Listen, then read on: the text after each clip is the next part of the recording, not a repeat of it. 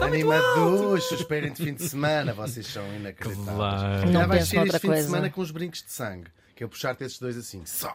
E vais com os brinquesitos de sangue. Pá, Ai, que que horror! não giro. digas isso, Que porque eu ainda há bocado tirei as argolas. Porque estava aqui a, a rasgar-me um bocado São o. brincos de sangue. Sim, é sim. Bem, bem original. Queres jogar com os brincos de sangue? Vamos lá isto. Ah, não acontece sempre, hoje acontece estarmos a ouvir precisamente a nossa morta ah, a, a tecar. Não é? Eu não disse, este, não disse a forma reflexa deste verbo, eu disse tocar. Vamos lá a isto. Neste dia estávamos em 1949 e morria no Pico da Vara. Não nos vamos rir já, as, as localidades têm os seus nomes. Claro, claro. Isto fica. O Tiago talvez conheça falar de bastante eh, Pico da Vara, porque fica precisamente na Ilha de São Miguel. Sim, sim, é o ponto mais alto, o segundo ponto mais E ele alto. calado. ilha. A ver até onde é que isto ia. Não, não, é? Estava com medo Há muitos vara, picos e há muitas varas. Eu estava aqui Em- em calculista São assim, Miguel, em São também para depois não me acusarem sempre ele a falar dos E qual Açores, destas, qualquer. como conheces melhor? eh, Conheço melhor a Lagoa de? Fogo. Ah, a Lagoa do Fogo. Se mais ardente. Exatamente. Isto fica, portanto, na Ilha de São Miguel. Ah, é uma história bem eh, triste que vamos contar aqui hoje. E tinha 30 anos e falamos da violinista francesa Ginette Neveu. Ginete. Ginette Neveu, não, não, não. Já, começamos assim. Sabe o que eu estou a dizer? Ginette Neveu, Neveu, Brigitte Bardot. É uma história mesmo muito triste de um enorme talento que se perdeu. Ela tinha 30 anos, como eu já disse. A nossa Ginette nasceu em 1919, tal e qual no mesmo ano em que nascia noutro ponto do mundo o azeite galo. Ah, pois é, cantar Pois é, desde- original.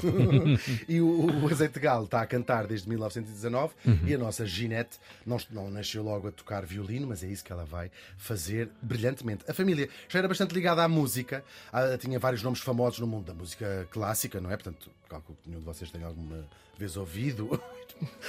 Pronto, cá está. Cá está. O irmão Jean Neveu. Se é melhor é chamar António Costa Santos. Já Já nevou! Já nevou! Já Já nevou! Era pianista, aliás, ele acompanhou-a muitas vezes. Ela tinha, portanto, um acompanhante de luxo. Isso era o uma banda!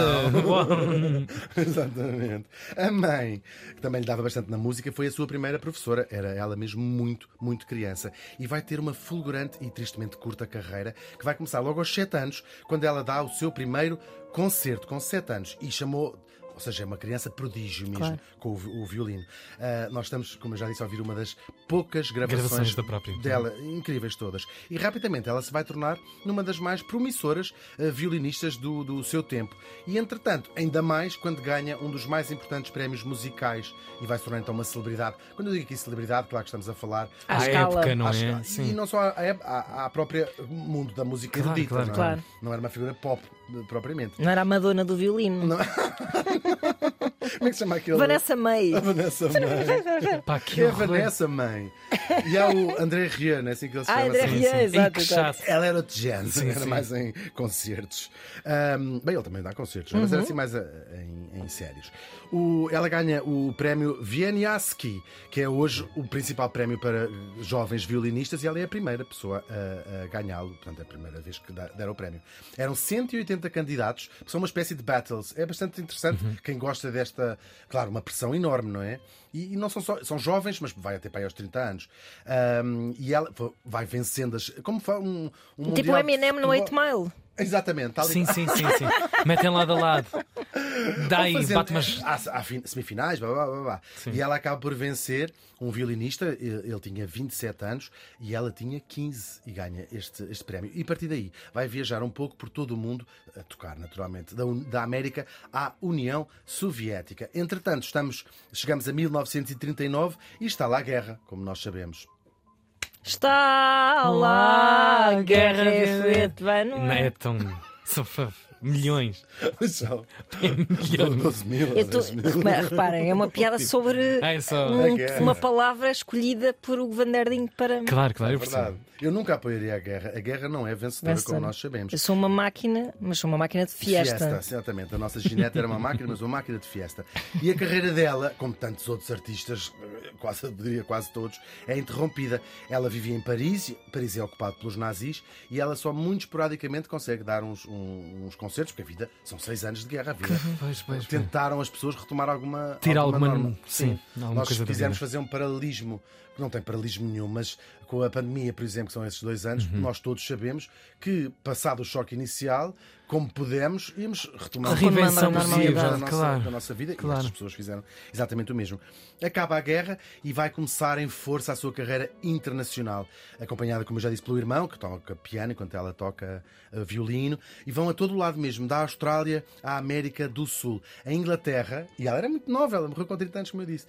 Impressionou, há aqueles concertos, não é? Eh, Para a família real, impressionou tanto a rainha, já era a rainha Isabel II, que a chamou eh, e assistiu ao resto do concerto, já não ela ia tocar, não é? No camarote real. Isto vale o que vale, mas é uma. Claro. É, é- já- já é ter uma validação de uma pessoa que sabemos que não era propriamente muito expansiva, não é? Portanto, isto tem, tem esta, esta eh, graça. O seu último concerto foi em Paris, era o dia 20 de outubro daquele ano e do ano que, que trazemos aqui hoje, 1949.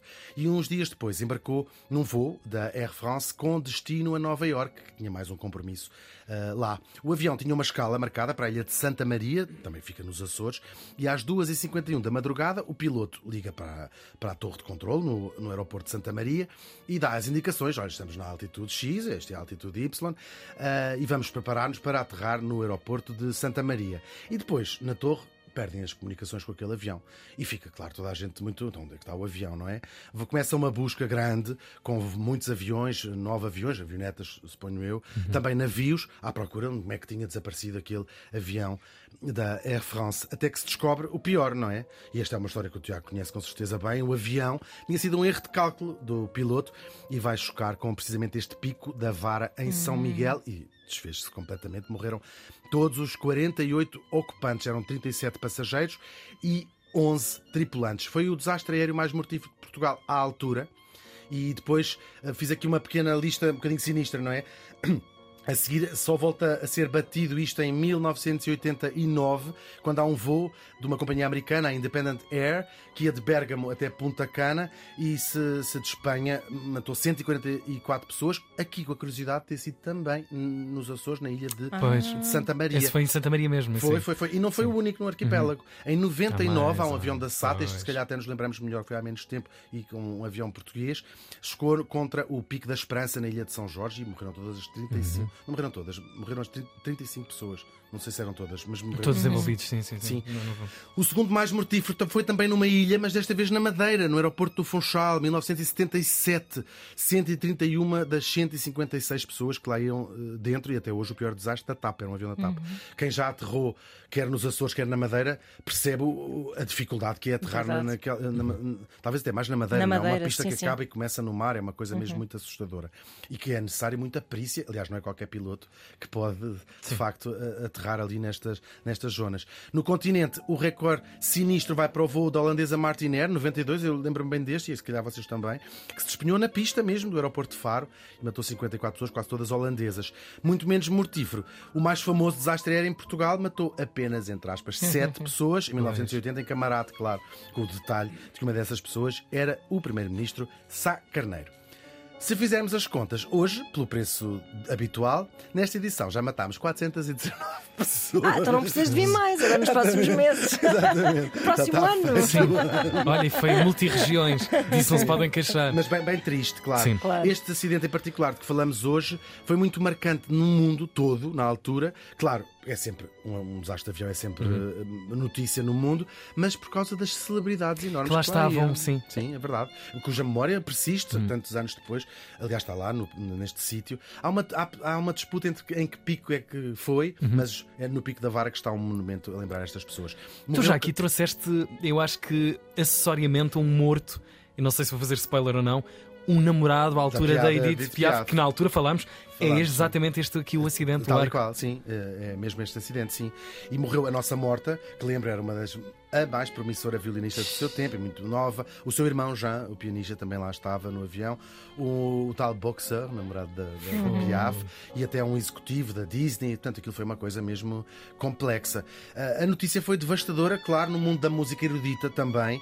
E a casa dos Neveu começou a chegar, a família, não é? os pais, gente de todo o lado, músicos famosos, o Pablo Casales, enfim, toda a gente, a, a realeza, a rainha da Bélgica, foi pessoalmente, ainda por cima, coitadinhos, tinham perdido os dois filhos, é uma história mesmo muito triste. E, e todos eles, os músicos da altura, de- consideravam-na tipo uma das grandes A intérpretes que de, grande de violino, Uau. de sempre, o Pablo Casales diz mesmo, de sempre, não é do nosso tempo, é de sempre, claro, não teve a sua carreira Não tão, teve tão tempo para- encurtada, é claro. verdade, é verdade. Só que a tragédia ainda não tinha acabado. Houve uma confusão com os corpos. Mas isto foi nos Açores, não é? Estou a brincar. Hugo! E a verdade é que trocaram-no dela com outra passageira e já o, engano só foi descoberto, já estavam, já tinha sido o enterro, lá tiveram que trocar aquilo tudo e fazer isso. É uma das coisas mais É, mórbidas. muito e convivi precisamente com a situação de São Jorge, onde a perícia, o levantamento da perícia, envolve alguém da família, é alguém muito próximo, é e ir perceber uma parte muito Sim, considerável sim, de uma coisa a que ainda chamamos de corpo Sim. E dizer sim, isto é o meu irmão, Sim, sim, mas isto e é às meu. vezes é feito com objetos pessoais e tudo mais. Uma, uma, uma coisa mais Dark. bonita, ela foi, re- eh, reintegra- foi reenterrada. Está no Père Lachaise, onde um dia fará. Estarão lá os meus mortais. Se não me público. confundirem com ninguém. Exatamente. por, por, eh, por enquanto, está a muitos poucos metros do Chopin, de quem ela foi intérprete uau. durante a sua carreira. Acabamos hoje aqui com as famosas palavras, famosas não, com as palavras que disse um outro violinista famoso da altura, Jacques Thibault, que ele próprio havia de morrer uns anos depois num desastre de avião. Como é que é possível que tenha sido arrancada da vida tão cedo e de maneira tão brutal alguém que trouxe ao mundo apenas beleza? A Ginette Neveu morreu faz hoje 74 anos.